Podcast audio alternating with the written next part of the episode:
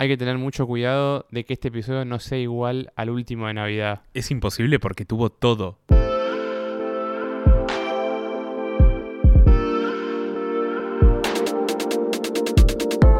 Hola bebés, yo soy Fabri Andreucci. Y yo soy Santa Claus. Pará, lo conozco.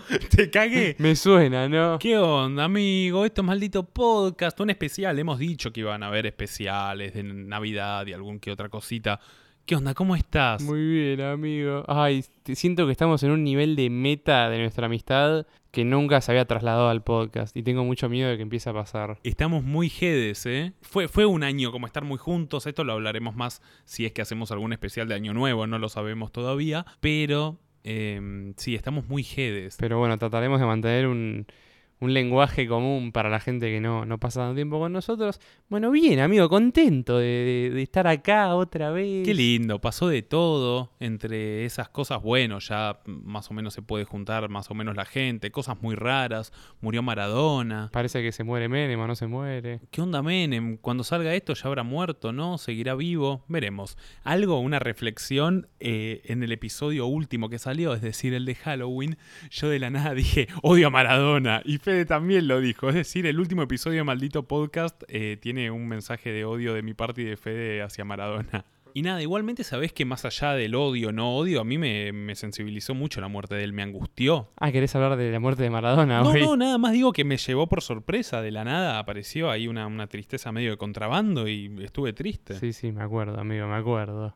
Pero bueno, y vos también. Yo sí, olvídate.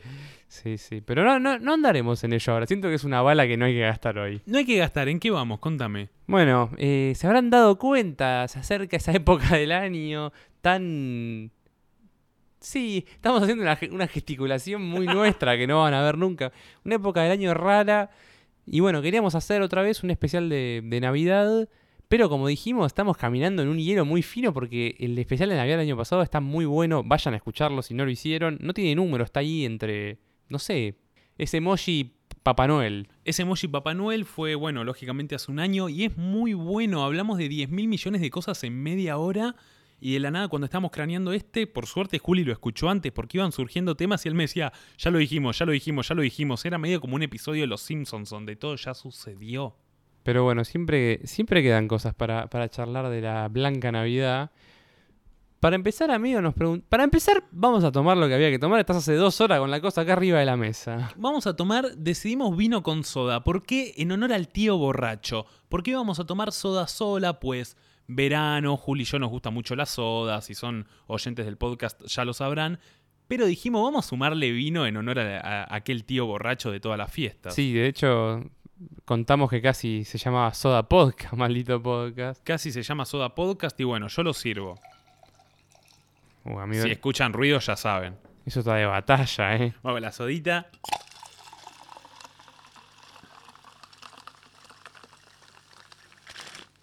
Bueno, bueno, bueno, queda... País de mierda, no queda más soda. Se robaron todo, amigo. Hay otra, hay otra. El color que tiene ya me hizo doler la panza.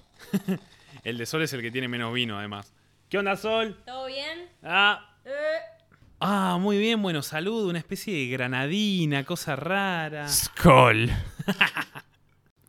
¿No te gustó? No, ¿En serio? no, no me gustó. Pero, amigo, vino con soda. ¿Qué querías? No sé, está raro, amigo. Vos te esperabas un vermú, me parece, y es vino con soda. No, ya sé, no sé, está raro, bueno. Estás muy aburguesado, amigo. Te esperabas algo diferente. ¿Qué quería? Vino, soda, chao. No sé, por ahí está muy aguado, no sé. Muy aguada.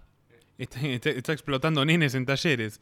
Bueno, y vamos con esto. El tema Navidad, esta, obviamente, ya hemos dicho que no queremos meternos tanto en el tema COVID, pero bueno, es imposible no hacerlo y ahora que ya todos los medios han dicho todo lo que tienen para decir, podemos meternos sin culpa.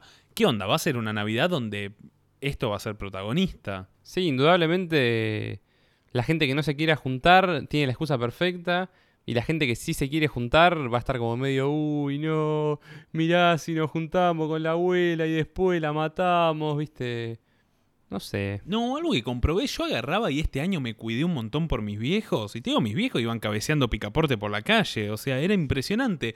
Viste, los viejos también, como los primeros meses salías a la calle y estaban, viste, los viejos hablando entre ellos, eh, sin medianera, ahí en la calle, sin barbijo. Y era como, dale, maestro, ¿qué te pasa? Me estoy cuidando por vos. Pero bueno. Sí hay un tema mm, interesante porque obviamente es una paja todo el tema COVID atravesado por las fiestas, pero hay una oportunidad única, ha dicho Franco Torchia, de erradicar las fiestas. Yo no sé si erradicarlas, pero esa cosa de la familia unida tan falsa que se presenta, eh, que está bueno porque de golpe no ves a alguien porque hay una pandemia y no lo querés complicar y no querés que haya tumulto de gente, tirás alguna tosecita, está bueno, como que tenemos una oportunidad de oro de no ver gente que nos cae mal y todos los años tenemos que simular una especie de alegría y, en, consistencia familiar que no existe. Sí, es la familia unita de Esperando la Carroza, me suena. Lo que, lo que había notado, Faba, en un momento que pispeaste, fue que mi vieja, no sé si por el COVID medio, porque dijo, ah, ma qué, dijo que este año no quiere comprar regalos para nadie. Porque bueno, nos vamos a reunir en mi casa, al aire libre, con demás... Pero mi vieja dijo, no, no quiero comprar. Mucha gente en los shopping, qué sé yo. Vamos a quererle, así que no, no habrá regalos este. Mercado Libre, las bolas. No, pero igual la banco. Yo había dicho en el episodio anterior, yo estoy en contra del regalo de Navidad. Es lo que termina de quitarle toda la esencia o donde verdaderamente debería estar todo lo que se dice Navidad.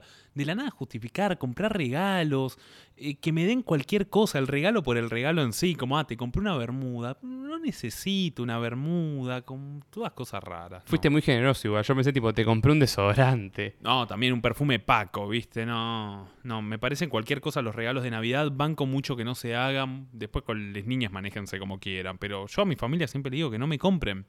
Mis hermanas caen, no, te voy a comprar algo. Y yo les digo, no, porque yo no les voy a dar nada. No, no lo hagan, no lo intenten. Algo que también hablamos un poquito en el último episodio con Fe Callejón de Halloween y dijimos de retomar es ¿qué onda la estética navideña? Fede planteaba que la estética de Halloween era medio superior, ¿no? Naranja, negro. Él decía que era superior, pero yo banco mucho la de Navidad, tal vez más que nada por el tema invernal, como todo lo que tiene que ver con el invierno, la combinación de colores me parece mucho más característica, porque tal vez mm, los de Halloween son característicos, pero los podés ver en cualquier otra cosa. Los colores de Navidad son siempre Navidad. Fundamentalmente lo que es el verde y el rojo, porque ya después el blanco y los colores de Papá Noel puede ser, pero se ven en otros lados. Sí, aparte habíamos dicho que el de, el de Halloween es medio un taxi que no se animó a hacer taxi. es un taxi que no se animó y igual lo que me pasa con Navidad, a mí me fascina la estética navideña argentina, que es como una mezcla de cosas horribles, porque de la nada tenés 40 grados, Viteltoné, una mayonesa ahí que ya está agarrando color, que la vas a guardar en la heladera el otro día, pero decoración navideña, decoración de invierno, un pino. Nuestra decoración es un pino en un país donde deberíamos poner un ficu nosotros, no sé. O, mm, o de la nada los abrigos. Habría que inventar otra cosa, como decíamos ayer, el piluso de Navidad en vez del sombrero, una bermuda, porque es una cosa rarísima. Sí, ahora pensaba en el pobre niato que está ahí en los shoppings vestido de Papá Noel sacándose fotos. Está bien, en los shoppings el aire acondicionado está en menos 25, pero está todo vestido de invierno. Todo vestido de invierno, ahí con, con- con los duendes acompañándolo. Es una estética que no pega nada con lo que tenemos acá y nunca se adaptó. Yo bancaría que se haga como una Navidad más tropical. Me encantaría, ¿eh? Che, está bueno, tengo que inventar una Navidad tropical. O sea, habría que cambiar el árbol, volar el pino a la mierda. Un ficu, una palmera. Ay, me da medio, medio trucho Miami, no sé. Sí, sí, la palmera, o es medio tigre, ¿viste? Ahí masa cuando decía que tigre era el nuevo Miami. Sí. Pero bueno, la estética navideña que es una mezcla de cosas rarísimas. Y bueno, algo que hablamos también bastante es el tema de, la fecha, que es el 25 de diciembre, pero está casi que confirmado en términos antropológicos e históricos que es imposible que haya nacido en el desierto alguien, en el desierto de invierno como es Jesús, ¿no? No dan las cuentas y de hecho esto no es que sea sabido o no, pero la teoría más fuerte dice que Jesús en realidad nació entre abril y junio. O sea que Jesús sería... Y o sea que Jesús andaría por ser Taur- Geminiano. No, andaría por ser taurino, geminiano, canceriano, una cosa así. Ah, tiré por tirar y le pegué. Quiero resaltar que Faba ya se bajó casi todo el vaso de vino. Ya me bajé casi todo el vaso de vino, hay un poquito más para después. Pero sí, justamente se estipula esto y de hecho el 25 de diciembre es una fecha que en todas las religiones, fundamentalmente las paganas, siempre tiene un sesgo muy fuerte, muy muy fuerte. Fundamentalmente porque es el solsticio de invierno, como habíamos dicho, de invierno en los países del norte, ¿no? Y todas las religiones, todas las mitologías y todos los pueblos tienen algo ahí. Ya desde los griegos venía. Y el nacimiento de Apolo se estipula que fue el 25 de diciembre. De hecho, el nacimiento de un dios a partir de una virgen que nace el 25 de diciembre y que muere a los 33 años, pero se repite incontables veces incluso previo al, al testimonio de Jesús.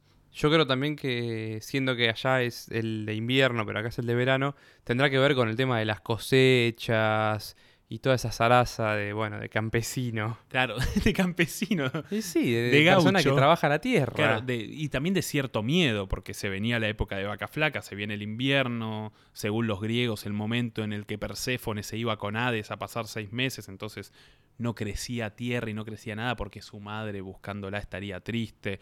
Es como una fecha que tiene mucho peso en la religión y se supone, ahora vendrá la pregunta que nunca aclaramos, ¿por qué el cristianismo, por qué la Iglesia Católica ha tomado el 25 de diciembre? El rumor más fuerte es que es porque se quiere juntar justamente primero con la fecha de Año Nuevo, que es el 31 de diciembre, que se supone que es la circuncisión del Cristo, va, el 31 de diciembre, no, el 1 de enero, y además porque quieren suprimir todas estas festividades paganas, que para el cristianismo son paganas, ¿no? Que el 25 de diciembre sea una fecha exclusivamente católica. Bueno, ahora medio que es una fecha exclusivamente capitalista, diríamos, ¿no? Es una fecha exclusivamente capitalista. ¿Qué hincha bolas igual esto de que... Para mí no, no tendría que estar tan cerca de Año Nuevo. ¿Por Eh, qué? No sé, amigo, siento que estamos en un rally tipo de miam miam, de comida, de bebida y de caras de culo desde el, no sé, fin de semana del 8 de diciembre hasta Reyes. No pare, sigue, sigue. Es sí. un mes que es como... Puf. Sí, además para que en dos noches todos estén sonriendo, haciéndose lo bueno. Y como ayer me estaba cagando a puteada porque no querías ver al tío tal y después se hace un bardo insoportable. Como que metería Navidad ahí. Igual estoy muy a favor de, de la Navidad veraniega. En nuestro caso, siento que no tenemos nieve en Buenos Aires, de donde estamos hablando. Pero igual, no sé, metería la Navidad.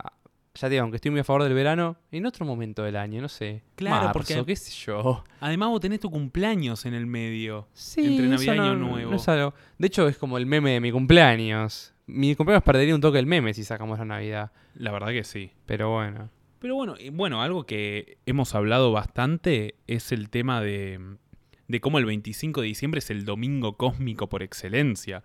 El 25 de diciembre es el peor día del mundo, boludo. Sí, eso lo hablamos un poco el, episodio pasado, vale traerlo de nuevo a colación, pero porque hablábamos también de que diciembre es medio un viernes eterno, con esto de que gira todo el tiempo, uno atrás de otro, pero el 25 es una patada en el medio de los etcétera, en el medio de ese viernes. Claro, pero viste que el primero de enero no tiene eso. El primero de enero es un día bastante copado, qué sé yo, arranca el año. El 25 de diciembre es un domingo constante. Hablábamos también de que un poco eso eh, puede venir por el hecho de lo deprimente que es todo lo que pasa en la tele y en los medios el 25 a la noche, cuando uno hablábamos, cuando era un niño rata chiquito, que se hacían las 12, bueno, en tu caso, no sé, tus hermanas se iban, en mi caso era como que me volvía a casa y estaba como en el medio, no tenía ni edad para salir, ni edad para, no sé, entonces me quedaba en casa, prendía la tele a las 2 de la mañana, estaban dando ni siquiera películas navideñas. Ya es como que las películas navideñas vencen el 24 de la noche y ya el 25 meten la falopa más falopa que hay. Era como una depresión, se iba haciendo de día y yo no me podía dormir y escuchaba la fiesta de la otra cuadra y yo así.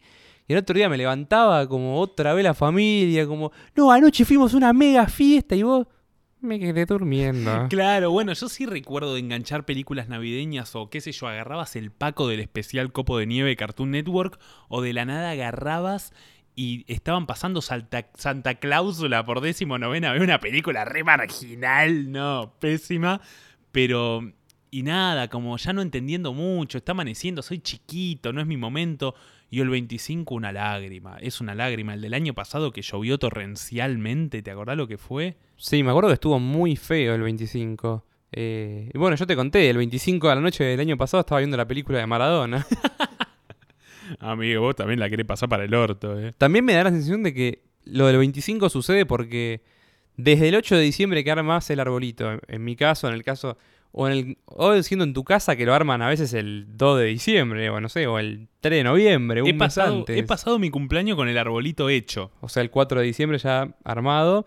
Eh, siento que es como que se deposita tanto en el 24 a la noche, las 12, que una vez que explota eso a las 12, imagínate, explota literalmente, tipo, se tiran cohetes y eso, el día siguiente es como, ya está, es el vacío, tipo, no hay más nada. Sí, además, qué sé yo, ya lo hemos dicho, a mí la comida fría de Navidad y Año Nuevo no me gusta. Sí, banco el vitel toné, algún arrollado, pionono, pero no me gusta, hermano. Pero al día siguiente, uff. Y al día siguiente no, me muero, porque agarrás y tenés ya el pionono, que lo dejaste todo el día con mayonesa, atún afuera de la heladera y que se hizo un cemento rarísimo el vitel toné que ya tiene un color medio amarillento y que nadie nunca evalúa que bromatológicamente lo está dejando afuera con 30 grados durante 5 horas y después lo volviste a meter en la heladera.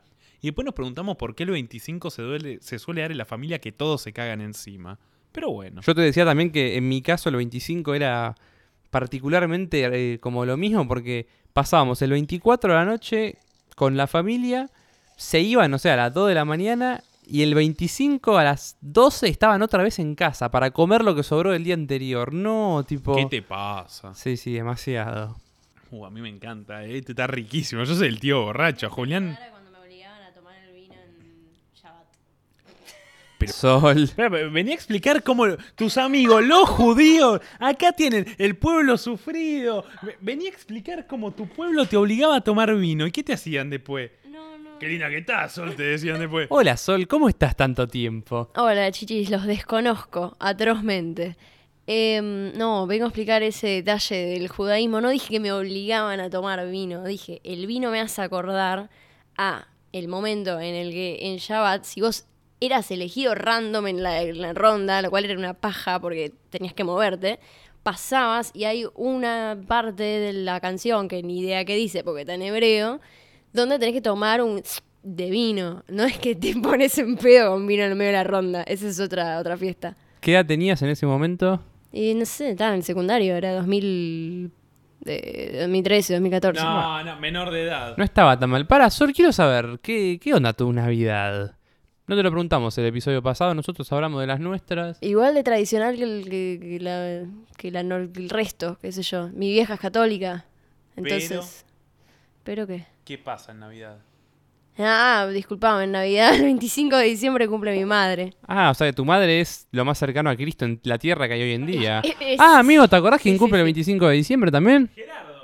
Cumple el señor que nos ha hospedado en sus cabañas en el Tigre hace dos fines de semana. Eh, así que, qué paja. O sea, lo de tu vieja es peor que lo mío, ¿eh? porque yo estoy al menos en el medio hinchando el huevo. Tu vieja está en Navidad. Es una verdadera cagada porque no solo estamos atados por Navidad, sino que estamos atados a estar ahí sí o sí, porque es el cumpleaños de ella. Entonces no, no hay manera de fakearlo, por más que cancelemos la Navidad.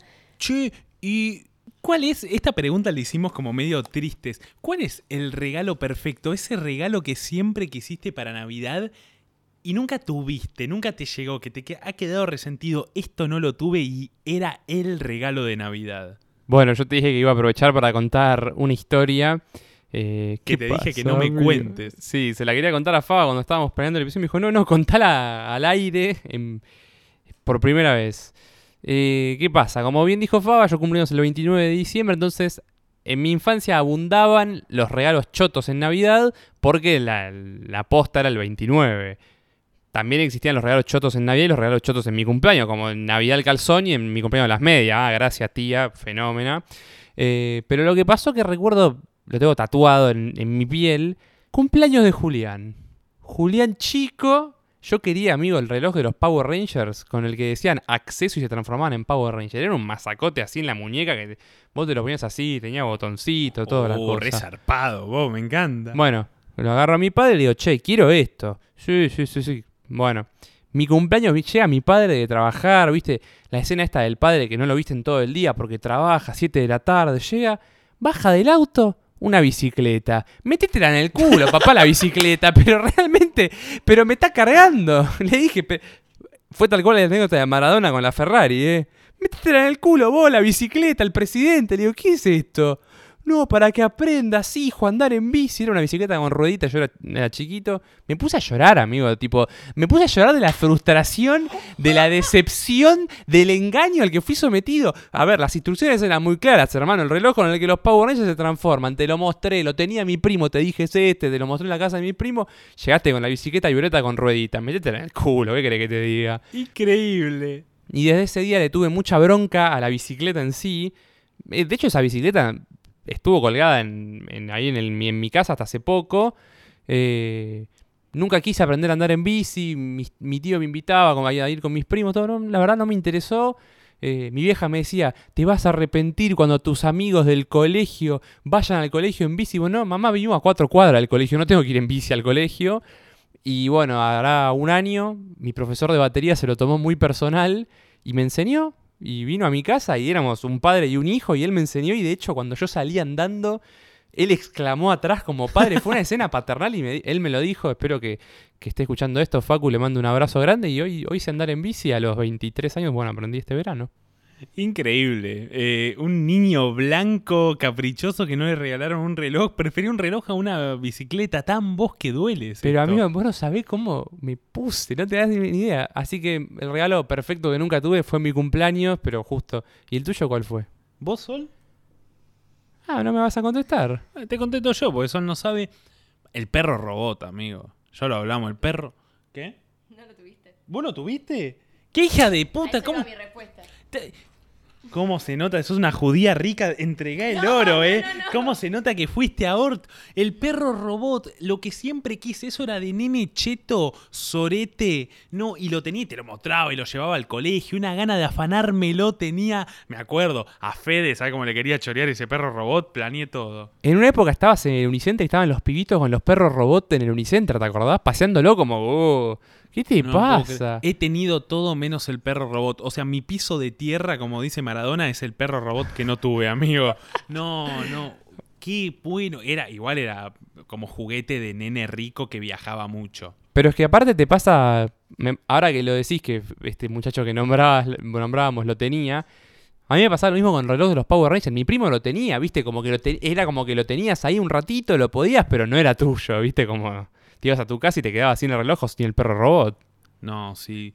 Oh, qué bronca me da no haber tenido ese perrito. ¿Vos qué querés, Sol? ¿Qué querés? ¿Vos que tenía el perrito ya? Me quiero justificar. No, está despedida. ¿Qué te vas a justificar? En el perro robot, tomátela de acá. Tuviste todo, Sol, a ver, ¿qué, qué te faltó? No, me quería justificar eh, porque no creo que tenga que ver con la guita, sino con ser hija única. No se me ocurre ningún regalo. Eh, eh, El tuyo fue incluso en el cumpleaños, pero en Navidad porque no se me, no se me ocurre ningún regalo en el que no, no- no me lo hayan dado, porque aparte pedía boludeces. Yo creo que de chico pedís boludeces. Porque, ¿Por qué no pedir dólares, me entendés? Porque nadie te lo enseñó. Entonces... No, tómatela. El perro robot no es una boludez. No, Eh, aparte, es como Sol- hubiese hecho un... Me lo comió mi perro de verdad, si querés, para, para que te sientas mejor. Qué perros de mierda que tenés, por favor. ¿Cómo vas a un perro de verdad? Un perro robot. Es un perro robot. Ay, no, boluda, lo hizo un coreano. Yo me imaginaba. yo- Para mí, no, yo estaba en la estación espacial cuando veía ese perro en una casa. Pero es que aparte, Sol, tu argumento no, no se sostiene porque yo soy un virtual hijo único y no me daban todos los regalos. Eh. De hecho, el único que me quería malcriar era mi padrino y mi papá no lo dejaba. Mi papá muy, muy meritócrata, muy ganate lo tuyo, ¿viste? Tu papá no me rompa la bola. Tengo Tengo, siete sí, años. la ¿Qué puta que te me parió. Tengo el pito sucio. ¿Qué querés Amigo, que me no, gane? nunca, eso jamás. Para los siete años, amigo, tenés como el Laura Amarillenta. Bueno, Basta, vamos, sigamos. amigo. Navidad. Sí, pues nos pusimos a, a revolver los tramos de la niñez. Bueno.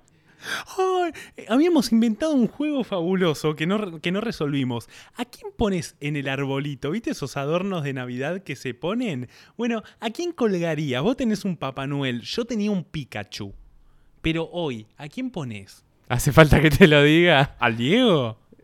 Lo pongo en la, en la estrella, ¿viste? En, vez, en la pose famosa de la silueta esa, en la estrella ahí. Yo de poner al Diego no pondría la escena de él corriendo, que es fabulosa, como ese saltito que daba, sino él pegándole como a- con la mano, porque está yendo para arriba. Y en la estrella, ¿no? Estamos de Y en la acuerdo. que- estrella, sí, Pero sí. después así como la cabeza de Papá Noel, es una buena pregunta. En vez de una pelota de Navidad. O sea, yo en vez de la cabeza de Papá Noel pondría la cabeza de Don Luis. A Luis Landricina pondrías. Sí. ¿Por qué? Porque me parece un fenómeno. Muy bien. Bol. Brandon Waffle. Corta, rey. Bueno, un fotógrafo. Pero digan algo más divertido. Sí, yo pondría a Dolina. ¿Por qué tiene que ver Dolina con un árbol de Navidad? ¿Y cómo le va maestro? No. Y Don Luis po- Waffles, el rey de las lucecitas de Navidad. Para eso poner a Stranger Things, Sol, dale. sí. Es que, amigo, tiene que ser una persona mayor, tipo... No puedo poner a Riquelme. Brian May. Mm. Y ahora, viejo, con el pelo. Ahí va. Todos los rulos que parece, viste, como un juez inglés. Sí, pondría sí. eso. Ah, me encanta. O Paul McCartney. Sí, pasa siento que es como poner una abuela, ¿viste? Es poner una tía. Sí, no. Qué cara de tía, cómo lo quiero. Pero bueno, ah, tenemos anotado algo que dice este episodio ya sucedió, porque ya hemos dicho que el episodio anterior de Navidad pasó todo. Me siento en este episodio como esos memes de tratando de hacer un chiste sin ofender a nadie que estás entre los lásers. Tipo, tratando de hablar sobre algo que no hablamos en el episodio pasado. Me encanta. Bueno, algo que no habíamos dicho es que en realidad sí mencionamos, todo pasó, pero no tan profundamente. ¿Qué onda las navidades? ¿Cada año es peor? ¿Las fiestas cada año es peor? ¿O nosotros estamos creciendo y enfriándonos bastante? ¿Qué sucede? ¿Ha perdido el peso la Navidad? ¿Ha perdido esa importancia que tenía antes? ¿O nada, el tiempo nos vuelve liberales, fríos y bilardistas? Yo tengo una doble respuesta que se para en la mitad, amigo, como siempre. A ver. Primero, la- o sea, nuestras navidades de niños eran muy menemistas. O sea, un nivel de, lo dijimos en el otro episodio, un nivel de regalo, de cantidad de derroche, de despilfarro que no era real, que bueno, evidentemente el país vivió en esa burbuja todo lo que pudo, se fue toda la mierda y en un momento llegó la Navidad de las medias, de los pacos. Y ahí es medio un golpe de realidad. También, de nuevo, todo este tema de las expectativas, y eso una vez que vas creciendo y te vas dando cuenta que la familia no se lleva bien y eso, y sí, esto es una paja, pero para mí ya es como que a, esta altura, ponerle, ya está, es, o sea, estaba mesetado, no es que sigue siendo cada vez peor. Pero sí, tal vez como decías, una infancia muy menemista, vivíamos en un mundo mucho más globalizado, no más globalizado porque no era más que este, pero sí más, más producto de la globalización, más occidentalizado en términos comprendiendo la, comprendiendo la occidentalización como eh, a la bajada norteamericana. Entonces, Papá Noel tuvo un peso que no, que no tiene ya ahora, el capitalismo tenía un peso, una estructura y una solidez que no tenía, el neoliberalismo en su máximo esplendor de manera que todos queríamos ser Estados Unidos. Y una bajada que no terminábamos de comprender y tratamos de sostener, como vos decías, lo más que se pudo y no aguantó. Así que sí, estoy de acuerdo con vos. También creo que los nenes siguen manijas con Papá Noel, porque hoy hay apps de Google que te dicen cuál es el trayecto de Papá Noel, en qué país está, por dónde está pasando. Evidentemente sigue existiendo, pero eh, creo que ya el mundo, por lo menos los países como Argentina, con una identidad tan ajena a la de Estados Unidos, ya empezaron a desprenderse de alguna manera. De hecho, yo te lo he dicho, yo ni en pedo a mis hijos le hago el cuento de Papá Noel. Y yo ya te dije que en 20 años vas a estar vos disfrazado de Papá Noel y yo disfrazado de Niomo. Lo peor es que seguro sí. Pero creo que va por los dos lados. También habíamos recordado algo de Dolina hablando de los fines de semana como aquella esperanza de que algo increíble suceda y el domingo a la tardecita te das cuenta de que todo sigue igual. Tal vez une en cada fiesta, deposita una fe, una alegría, unas ganas de que las cosas cambien verdaderamente, de que en año nuevo vengan vidas nuevas, vibras nuevas y de que en la Navidad la familia sea unida y haya un espíritu renovador. Y de golpe al otro día vuelve a ser todo lo mismo. Y es 25 y es domingo. Es 25 y es un domingo eterno y no sucede nada fabuloso. De manera que tal vez cada año nos damos cuenta de que la llegada de las fiestas es un nivel de euforia que para nada va a servir. Y cuando sos niño, las fiestas sentís que te cambian la vida. Las dos semanas antes de Navidad yo me moría, era un nene, pero estaba de pala cuando era chiquito por la Navidad. Sí, también hablábamos de, de cómo cambia la concepción del tiempo que uno tiene de chico en las fiestas y cómo es ahora. Yo te decía, para mí el árbol de Navidad se armaba, bueno, principio de vacaciones, qué sé yo. Estaba armado hasta, no sé, que yo empezaba las clases otra vez a Prox y en realidad es, si cumplís, bueno, esta regla que no sabemos bien de dónde viene, es del 8 de diciembre al 6 de enero. Bueno, llegaba Navidad. Primero lo que tardaba en hacerse las 12 de la noche ese día, Era eterno, boludo, no. estaba cinco horas ahí mirando crónica y no pues llegaba, no llegaba, comiste ya 64 rodajas de Vitel Toné. Que encima veías la hora y era las 11 de la noche y faltaba un montón. Cuando sos nene, una hora es muchísimo. Sí. Y ahora son las 11 y no falta nada. No, no, ahora es, pero en un toque. Eh, de hecho, ya de grande, cuando no hay niños, viste, medio que te agarra como comiendo las 12 a veces, tipo, no es que estás como, uh, uh, Bueno, y después lo que decíamos, obviamente, uno de chico yo era consciente que era Navidad Año Nuevo, pero de Navidad Reyes para mí había un mes. Bueno, hay dos semanas. Hay dos semanas, no se puede creer. Es una locura. No hay billetera que aguante, ¿no? Tampoco. Navidad, mi cumpleaños Reyes. La verdad, mis padres se portaron muy bien. No, les quería hacer una pregunta. ¿Cuánta bola le daban en su familia a los reyes? Porque en la mía era tipo intenso. Era pasto en el piso y le ponemos los zapatos y, y me tiraban como si fui un caminito, como si tipo posta vino el camello a comerse todo y era como... Ah, yo pensé que te tiraban caca de camello. Mi- di- estaban Tipo, muy estuvieron los camellos acá. Sí. Amigo, ¿cómo eran tus reyes? Eran intensos, lo pasábamos en la costa, pero no tanto. Era más, era más que nada un como un gestito para recordar la Navidad. La Navidad era la pala, era lo verdaderamente importante. Y en Reyes era un gestito, y de hecho yo como niño lo vivía con menos intensidad. Y si lo pensás, son unos locos que vienen con unos camellos, eran cuatro tipos que entraban a tu casa con unos animales gigantes, no es que era Papá Noel que entraba el solo, el ¿No eran gordo. tres, amigo? Ah, es verdad, el cuarto era el que Capún cayó, algo así, ¿no? No sé. Era un chiste malísimo, pero bueno. eh, claro, eran tres reyes magos. Acá está mi Era conocimiento. para Melchor, Baltasar, Gaspar. Melchor Pose. Eh, pero sí, qué sé yo. Era con intensidad, pero la intensidad de toda la dinámica, como dice Sol. Como que tal vez em, es como en Estados Unidos se hace con la leche, las galletitas, las medias colgadas. En cambio acá nosotros no hacemos eso, es arbolito regalo, porque en Navidad está la gracia de irte a dormir. Y creo que se mama un poco de la Navidad norteamericana, porque los Reyes Magos eran cuando te ibas a dormir, eran al otro día. Miedo. Sí, va a entrar un camello a mi casa. Vos vivís en un departamento caballito, además. Digo, ¿qué? En Camellito vivía Sol. Yo me acuerdo que me agarraba siempre de, de vacaciones. Y aunque era niño, ya era un niño heavy y me dormía tarde. y me- o sea, me encontré con la inevitable verdad de encontrar el pasto de los, de los camellos que yo había recortado del borde de la pelopincho, que es el pasto que yo guardaba especialmente, en el, el tacho de basura. Y fue como, papá, mamá, Tírenlo ¿Qué atrás de una planta, hijo de puta. En el tacho de basura, nada. Pero sí siempre recuerdo que ya los Reyes era más tipo el calzón de regalo. Nunca fue un gran regalo de Reyes. Tal cual. Pero sí, pensá en mi familia es el cumpleaños de mi hermana, mi cumpleaños, el cumpleaños de mi otra hermana, Navidad, Año Nuevo, porque... Ah, eso, Planto pregunta, ¿su familia les hace regalo para Año Nuevo o es algo de mi familia paqueta de zona norte? No, igual he conocido familia, sea parte de la tuya. Ah, pero mi no. familia hace como un regalito Año Nuevo, un gestito, no es que te da el, el perro robot, pero te da como... Hijo de puta, pero algo te dan. ¿En Pinamar?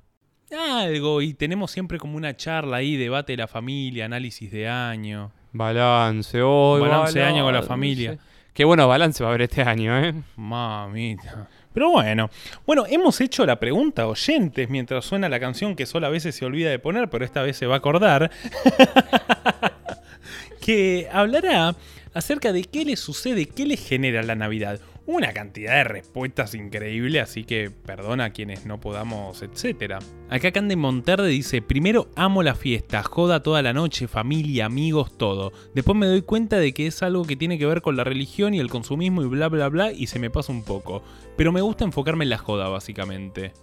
Eh, sí, qué sé yo, el tema cuando sos chico y te rescatás de lo negativo acerca de, de la festividad y su unión con el catolicismo, eh, te la baja un poco, pero bueno, es verdad eso de que yo pongo muy de frente que voy a escabiarme toda la noche y comer, qué sé yo, la comida fría, pero que a veces está bastante rica. Además yo odio el pan dulce, boludo, como para mí la comida en la fiesta es siempre una lágrima. Lo hablábamos. Ayer comiste pan dulce igual, ¿eh? No estaba tan mal, ¿eh? Porque era con frutos secos. Estaba mal, pero no estaba tan mal. ¿Cómo pasará la Navidad Guido Casca? ¿Se disfrazará de Papá Noel? Para mí tiene un buen perfil para disfrazarse de Papá Noel para los chicos. No, invita a gente que venga a disfrazar de Papá Noel. ¡Uy! ¿Y este? ¡No! ¡Llegó! Llegó. ¿Y vos? ¿De dónde venís? De verlo. Igual, ojo, no, no lo veo mal, pero bueno. Eh, amigo, acá hay una gran respuesta de Ale Loto. Mucha confusión, nunca me terminó de quedar en claro bien qué festejaba. Flia religiosa, así que los regalos los traía el niño Jesús. ¿What? Un bebé con una bolsa gigante, me daba miedo. Hoy me da un poco de paja el que sí o sí hay que juntarse o sos un odioso. Es una ocasión más para comer, beber y ya. Clave ese final, ocasión para comer, beber y ya, pero me imagino como el niño Jesús dándole látigo a los renos a Rodolfo para entregar los regalos. ¿Qué flasheaba la familia esa? Pobre Rodolfo. Julia Pino Conejito dice, ansiedad. Ansiedad porque debería de regalar algo. Ansiedad porque todo va a terminar siendo basura en algún momento y no necesitamos más basura y ansiedad. Porque debería de disfrutar la época navideña pero no puedo porque solo pienso en toda la basura que genera. Emoji de glitter. Y el odio eterno por los fuegos artificiales que molestan y asustan a los perritos y muchas personas. Pero qué rica la comida. Tal cual, loco, lo que a vos te divierte a mí me asusta. eh, no escuches la berizo. y, Tal cual. Eh, no, estoy de acuerdo. Esta piba piensa mucho como yo, que todo acaba siendo basura. Todo regalo, todo momento bello. Como yo, cada vez que estoy feliz, cada vez que tengo un momento de clímax, de auge emocional, digo, esto se va a terminar. Me voy a morir. Eso es mi vida, recibir un regalo y decir, esto va a ser basura algún día. Amigo. Perdón, amigos. Te regaló una riñonera divina. Pero va a ser basura. Hermosa basura va a ser. qué, qué- qué buena basura, amigo. Nuestro amigo Shardy97 de Scream Queens Podcast, podcast que siempre les decimos que vayan a escuchar, dice: Irme de la cena familiar a ver compilados de goles y bloopers en Teis Sport de pendejo y ni me gusta tanto el fútbol. Y pasa que los especiales de TIC tienen eso que todo el mundo los ve. Son fantásticos. La verdad estoy muy de acuerdo con él. Después, Noel R, y no voy a leer el usuario porque no entiendo que, que- a qué va la R, dice, a mí me pasa que me encanta la Navidad, me gusta el concepto de unión y todo el espíritu festivo, como que me genera cierta ilusión, pero por otro lado, ansiedad porque la Navidad significa que termina el año y siempre hay mucho trabajo y la gente se estresa muchísimo. Además, mi familia está como medio separada y tener que elegir con quién pasar las fiestas es una real paja. Tipo, siempre alguien se ofende y bla, ay, qué paja me das, te quiero igual. Tommy Medero dice mantecol, me encanta. Sobrevalorado igual el mantecol, pero sí. Uh, a mí me gusta mucho, ¿eh? No, a mí es muy pastoso. Como, Es verdad que es muy pastoso, pero es muy rico. está bien, una vez en el año. Claro, es como el Vitel Toné. Todos los días Vitel Toné me mato. No, un gusto obvio. a culo. Pero eh, una vez al año gusto a culo está bueno. ¿O no, Sol? Depende qué culo también. Bueno, Ro Figueroa 4 dice paja. Odio a las tías que preguntan hasta qué tanga me puse. ¿Qué tanga te pusiste? Y después dice, no tiene nada que ver la pregunta, pero ah, me emociona que vuelvan. Los amo bebés. Hola. Eh, Sophie sí. Krebs dice amor. Qué lindo. Mora Merlini, he vuelto, dice. Creo que nada, lo único que me gusta es comer como reina y escabiar con una buena excusa. Ah, y tiene el plus de que capaz ligas algún regalo. Bueno, al final nada, no. Pero estoy de acuerdo con ella.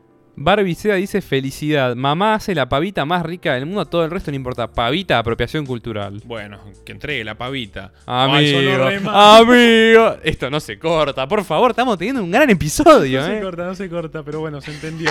Eh, el episodio se llama Entrega la pavita, claramente. Eh, Pepocha dice, baja porque tengo que ver a toda mi familia, Seima amigo. Ana y Mary, me gusta llamarme atea practicante, pero algo de la Navidad me da mucha alegría. Me encanta sentirme festiva, no hay por qué. Ok. Dana.tg dice, la paso mal, me comparo con lo que veo de la gente que la pasa bien y por eso la paso peor. Che, pará, eso a mí se me jugaba bastante, ¿eh? Cuando ves que la Navidad del otro es más blanca que la tuya, decís la concha de la lora. Estoy de acuerdo, ¿eh? A mí me pasaba cuando veía tipo la Navidad gringa. Y no, no, a mí no tanto, pero. O sea, porque la gringa es ya inalcanzable, pero cuando ve la foto de las otras navidades son mejores que la mía. Florerro dice: Me da ganas de morirme, ahora denme mi regalo. No se aceptan favores sexuales de Fava. Es lo único que tengo para pagar. Eh, So.mma dice estrés, tal cual. Sei Gordo dice: Como que mis viejos siempre se pelean antes de Navidad. y es diciembre, ¿viste? Es difícil. Por Todo eso, el mundo vamos se- a la Navidad, dejate de joder. Todo el mundo se pelea antes de Navidad. Agus Naguirre dice, espero todo el año y cuando llega es como me. Todos los años me pasa lo mismo, lo que decíamos. Martina del Grosso dice: Tristeza y vacío. Ya no significa nada si no está quien querés que esté. Upa. Epa, el Diego, amigo. Sí. Sofi Primavera dice, ganas de regalar detallitos y comer ensalada rusa, rebosante de mayonesa. ¿Qué asco la ensalada rusa, boludo? Ya lo dijimos, pero para mí mucho peor es la ensalada Waldorf. También, pero estamos Guatemala, Guatepeor, etc. Vane Besone dice, ganas de comer y beber en exceso para justamente no pensar en que es Navidad. Eh, me sirve. Tal cual.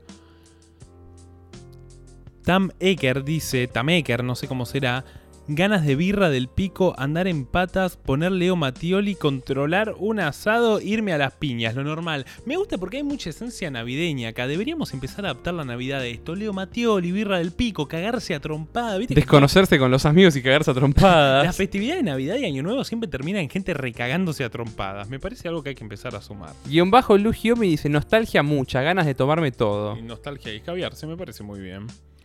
Luego, del Fiertaza, con quien hicimos el episodio de la podcastería, vayan a seguir a la podcastería, dice paja. Acá hay como muchos así, eh, paja, melancolía, depresión, una poronga, Me encanta. estrés, hambre, miedo, recuerdos. Parece una anécdota de Guillote Coppola esto, ¿eh? Navidad. Frank Wolfi dice, ganas de tomar y pensar que habrá algo mejor después como el culo de ella diciéndome que me ama. ¿Eh? Terapia. Sí, sí. Y- Pero puso culo con X, es como culo, me parece fabuloso. Chulo. Chulo. Estrés, amigo, me, est- me están bajoneando Sí, no, mucho, ¿eh? Pasamos a los audios porque estamos Dale, todos- por favor. Pasamos a los audios que dicen. Ah, para acá alguien dice algo muy divertido. Me pinta un poco el Grinch, pero me encantan las luces y las pelis, dice Male Porta. Pero bueno, vamos con los bellos audios. Bueno, eh, de los audios que quisimos poner hay uno de Rocco que evidentemente quiere que nos caguemos bien a trompadas porque se escucha todo doble y no lo podemos reproducir porque es irreproducible. Así que bueno, qué lástima Rocco que no pudimos escuchar tu mensaje. Po- Poné una partecita para que entienda de lo que estamos hablando. Hola, maldites. La Navidad es lo mejor que hay. Espero que nos caguemos bien a trompadas en breve. Muy bien, Lautaro Ríos dice, La única vez que me generó algo a la Navidad fue cuando tenía 7 años. Mi abuela se disfrazó de Papá Noel y al entrar por la ventana de la cocina se terminó cayendo al piso. Ahí pude sentir cómo Santa Claus no había hecho la pretemporada a fin de año. Y al otro día, en el almuerzo del 25, la nona con una bolsa de hielo en la cabeza, toda chichonada, y yo sintiéndome culpable. Un 2 por 1 de sentimientos, básicamente. Abrazo podcastero y felices fiestas. Como que por un momento iba a llorar, ¿eh? Yo. Fue fabuloso, sí, abrazo podcastero. Lauti tiene un podcast que se llama Forum Bardo, lo hace con una amiga, tienen 18 años y ya hacen un podcast. Se animaron a hacer lo que nosotros no, los bancos. Pau Doncelli nos dice, Bueno, hola, ¿qué tal? Me presento, soy Pau. Eh, ¿Qué me genera Navidad? Fácil y sencillo, lo digo, me chupo un huevo. No tengo ese espíritu festivo. Quedo re como el Grinch, pero no, no sé, no me gusta. Me da mucha paja como eso de tener que juntarse, preparar la comida, que esto, aquello, bla, bla, bla, bla. Como que lo único más divertido de, en fiestas son las juntadas después de las 12 con tus amigos, amigas, amigues. Pero ¿qué pasa? Hashtag coronavirus. No se puede juntar. Así que nada, eso, eso me genera la, la Navidad. Red Grinch, sorry, perdón. bueno, eh, estoy de acuerdo, estuvo una paja, pero después de las 12, cuando ya te pones más grande, a veces pinta alguna copada, pero nunca son tan piola las juntadas post 12 para mí. No, yo creo igual que este año, post 12, se va toda la mierda. ¿eh? Se termina la cuarentena, los barbijos, ya está. Se va toda la mierda. Sí, además, después del, del velorio del Diego, viste que esa te la tiran siempre de golpe. sí. No sé, estás hablando con es un alguien. comodín. Estás hablando con alguien, no, me pongo el barbijo, eh, pero después de- del velorio de Maradona, pero tipo, maestro, me quiero cuidar igual. Procederé a jugar la carta del velorio del Diego. You just activated my trap card, pero bueno, está bien. Y acá hay un audio de nuestro amiguísimo Toto Coppola. Titi. Vino, Titi, quien vino al episodio de música, ya saben quién es Titi a esta altura. Hola amigos, a mí la Navidad me genera como manija, expectativa, Em, obviamente porque es previo Año Nuevo, entonces se respira como ese, ese clima de, de algo nuevo, de, de un nuevo comienzo, si nos ponemos así, medio románticos. Este año no pasó, no pasó ni en pedo, eh, pero bueno, por lo menos pude decorar, que es una de las cosas que también más me gusta creo que soy el primero de mi familia que dice, bueno, ¿dónde están las cosas? Vamos a colgar lucecitas y armar un arbolito. Eso me encanta, así que eso es lo, lo que me genera. Y obviamente comer, comer una bocha. Me gusta porque empezó a encarar al tema melancólico que habíamos dicho antes. Toto bien escorpiano va a ir al lugar, al fondo del problema y justamente decía como que se genera una expectativa de cambio que bueno, a veces... sucede, Al golpe veces- bajo fue el Al pelado. golpe bajo fue el pelado. Me gusta. es el pelado, lo dejamos ahí. El alopésico. Me gusta. Pero, bueno, che, obviamente este episodio estará terminando, no, pero nosotros queríamos guardarnos algo, queríamos contar, porque nos surgió la duda, ¿de dónde demonios viene el árbol de Navidad? ¿Por qué agarramos un pino y lo empezamos a decorar? ¿Qué demonios sucede? No, bueno, lo que hemos encontrado con Fava recabando en las profundidades de los etcéteras es que cuando los, los cristianos llegaron al norte de Europa y vieron a esta gente que les llamaba tanto la atención, ¿cómo les decimos, amigo, a esta gente que se encontraron? Los paganos, no sé. Los lo- paganos. lo- Los guarangos. Para, los, para ellos los guarangos. Para mí los guarangos que... ¡Ay, los guarangos me los guarangos. Cuando los cristianos llegaron al norte de Europa y se encontraron con los guarangos, vieron que estos celebraban el nacimiento de Frey, el dios del sol y la fertilidad, adornando un árbol. Un árbol que, según leí, dicen perenne. ¿Qué es un árbol perenne, amigo? Dicen como que es una planta que no se muere. Entonces se juega esto de la vida eterna y lo que sé yo. Pero bueno, este árbol se adornaba simbolizando el árbol del universo o de la vida, me has dicho, ¿no? El... Yggdrasil. Ahí está, Yggdrasil. En la copa de este árbol, que ya Faba acaba de nombrar, estaba Asgard, donde vivían los dioses, y el Valhalla, el palacio de Odín. Mientras que en las raíces, en las profundidades, en la grela, en la tierra, estaba. Faba, por favor, llama al reino de los muertos, como se dice. Helheim. Amigo, si no ponés la voz de Helheim. Estaba Helheim, nuevo conocido como Hel, infierno. Me vuelvo loco. Bueno, una vez que a los guarangos los evangelizaron, eh, tomaron la idea de este árbol para celebrar el nacimiento de Cristo.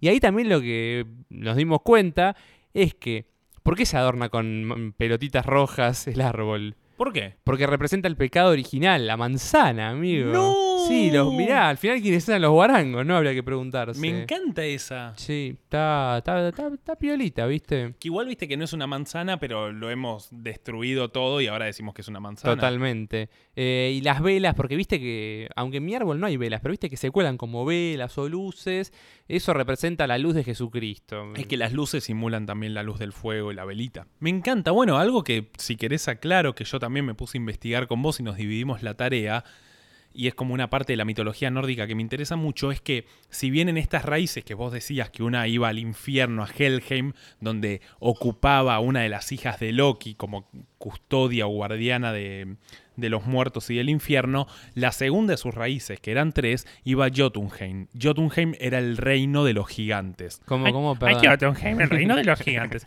El reino de los gigantes, que eran los enemigos de los dioses nórdicos, así como en la mitología griega, los enemigos de los dioses quienes son los titanes, en la nórdica que la toma y le copia muchas cosas son los gigantes. Pero más abajo aún, como vos dirías, en la grela de Jotunheim estaba el pozo de Mimir. Mimir, el pozo de Mimir, No, no, el pozo de Mimir. El pozo de Mimir. El pozo de Mimir estaba controlado precisamente por el amigo Mimir, quien era un tío del lado materno de Odín. Odín era el príncipe de los dioses nórdicos. Era como el Zeus de ellos.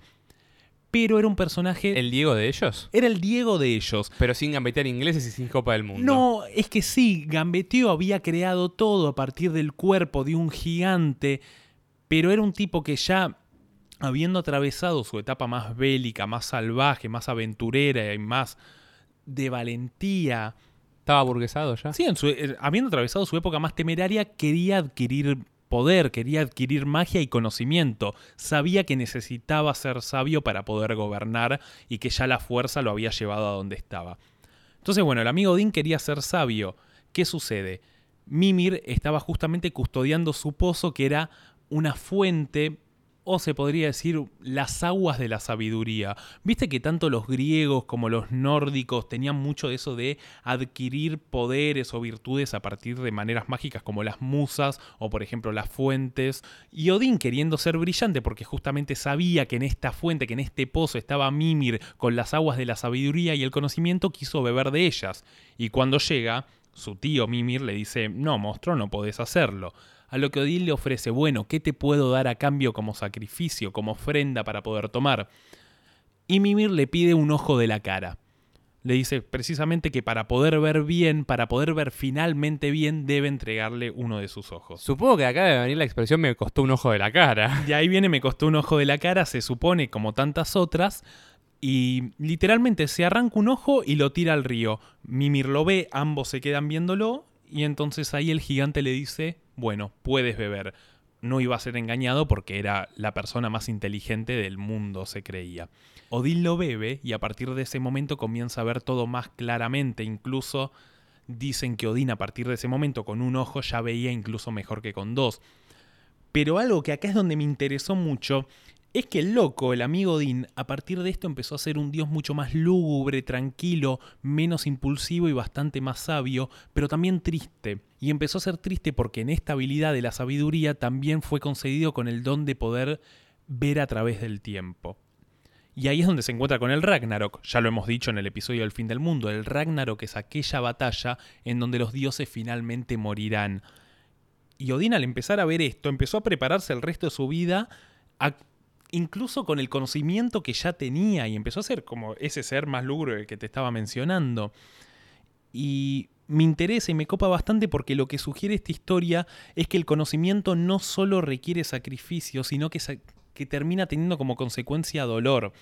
El dolor de arrancarse un ojo y el sacrificio del mismo, pero también el dolor de terminar sabiendo algo que va a suceder que previo a la adquisición de ese conocimiento vos estabas siendo feliz. Y probablemente no haya nada más irrevocable que una verdad, pero una verdad, una verdad en serio, algo que nos diga nos vamos a morir o algo que hasta hace cinco minutos nos había cambiado la vida. Y me gusta, y me gustó relacionarlo o dedicárselo a aquel niño que se acaba enterando que Papá Noel no existe. Esa verdad dolorosa, la Navidad acaba de existir, la Navidad muere en el momento que, como diría Barili, Papá, Noel no, va. Papá Noel no va a morir, diría Barili, pero la Navidad comienza a ser otra cosa a partir de, de ese conocimiento. Y bueno, me gusta cómo esta historia del amigo Dean y cómo el conocimiento trae como consecuencia dolor, viene todo relacionado a partir del árbol de la Navidad. No Me puedo evitar pensar ahora en las raíces del árbol, más que en el árbol mismo. Claro. Viene Como que el árbol mismo es pura, pura, pura cháchara. Lo, Pura lo cháchara. real está pasando abajo. la papa pasa abajo Sí, y sí. está el reino de los gigantes y este pozo. A mí me flasheó eso, como lo, lo- lo que me atravesó es que a partir del conocimiento empezó a ser un ñato triste y lo hemos dicho. Es la vida misma un poco, ¿eh? Es la vida misma. Pensar te vuelve más triste. Sí, sí. Ser Eh, más autoconsciente. No hay- o sea, no hay cosa más difícil que darte cuenta que sabes no de las demás cosas, sino de vos mismo. Sí, y también lo dijimos en el episodio de política, empezar a revisar en uno mismo es trágico, es peligroso y, y da miedo. Y bueno, lo relacionamos con la idiotez del niño que descubre que Papá Noel no existe, pero a partir de ahí empieza la, la- una de las primeras verdades es esa, una de las primeras verdades es este mundo de fantasía, este mundo de alegría y magia no existe. Entonces el niño en ese momento entrega su primer ojo y ahí comienzan muchas de las de las tristezas de la vida. Yo recuerdo como una de mis grandes tristezas que me digan eso. Yo sabes que no me acuerdo cómo fue. Siento que debe estar tan reprimido, tan, tan, pero tan reprimido que no me acuerdo. No, yo encima era medio barra brava, yo defendía a Papá Noel, los compañeros que sabían que no existían y te lo decían, yo le decía, pero anda, bobo, que no va a existir ¿Cuántas Papá copas Noel? del mundo tenés? ¿Cuánta copa del mundo tenés? A vos porque no te regaló nada. Igual a mí no me había dado el perro robot, el hijo de puta, pero... Nunca conocí a nadie que le hayan hecho la joda del carbón. Yo siento que vos eras un buen target para eso. Sí, que el yo de pelado te nene. meta carbón en las medias, viste, como que Papá Noel te trajo carbón. No, yo de nene me merecía carbón. Yo me tuve que haber dado cuenta de que no existía porque no me daba carbón. Yo me portaba re mal. Amigo, me, me teñiste el podcast de un tono muy lúgubre. Por eso arranca la canción de Sol de que acaba el podcast. Puede ser, pero no quiero que acabe muy abajo. Así que Sol, poneme una, una más up. That's what she. No hay que llorar. Me gusta, me gusta cómo arrancamos, que la vida es un carnaval, pero. Pero bueno, es una historia linda igual. A mí me gusta, yo creo que al final de cuentas es una buena noticia saber. Amigo, dejate llevar por la canción. No me tire más pálida, por favor, te lo pido. Bueno, eh. Dejame nada. en mi estado de, de- de inconsciencia temporaria y de locura que es esta semana de diciembre y en enero vemos. Hemos vuelto. Este episodio, cuando sale? ¿23, 24, 25? No sabemos. Sí, veremos. pero va a salir y, y nada, fue muy lindo haber vuelto, algo haremos, tenemos ganas de volver formalmente con una temporada con invitados, pero lo haremos más adelante porque de momento se viene el verano y queremos que termine esta maldita pandemia. Bueno, amigo, ha sido un gusto. ¿Qué nos subimos? Ya te digo, el episodio pasado dijimos que nos subíamos a un trineo, así que no digas trineo. Hoy iba a decir un trineo. Ay, mira, obvio. Amigos, ¿a dónde nos subimos? ¿A dónde? A la espalda de Papá Noel. Nos subimos a la espalda de Papá Noel. eh, nada, que tengan un 25 no muy triste, amigos. Si no hacen nada el 25, de última nos vemos, vemos si sale algo divertido. Bueno, amigo, puede ser, para estar deprimidos juntos. Para estar deprimidos juntos, así nació el podcast. Em, Sol, feliz cumpleaños a tu madre. Feliz Am- Navidad. Feliz cumpleaños al judío más importante de la historia, diría Julián. Aunque la Navidad es el 30 de octubre y vamos, vamos a ver qué, qué se hace a partir de ahora.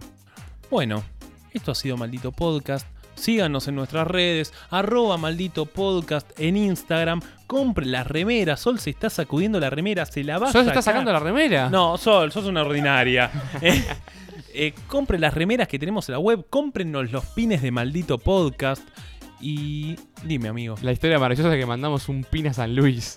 ¿Te acordás? Alguien nos compró una remera y un pin en San Luis. Increíble. Eh, Amir Mansor, fenómeno. Bueno, amigo, eh, nos vamos a despedir con este hermoso ruidito.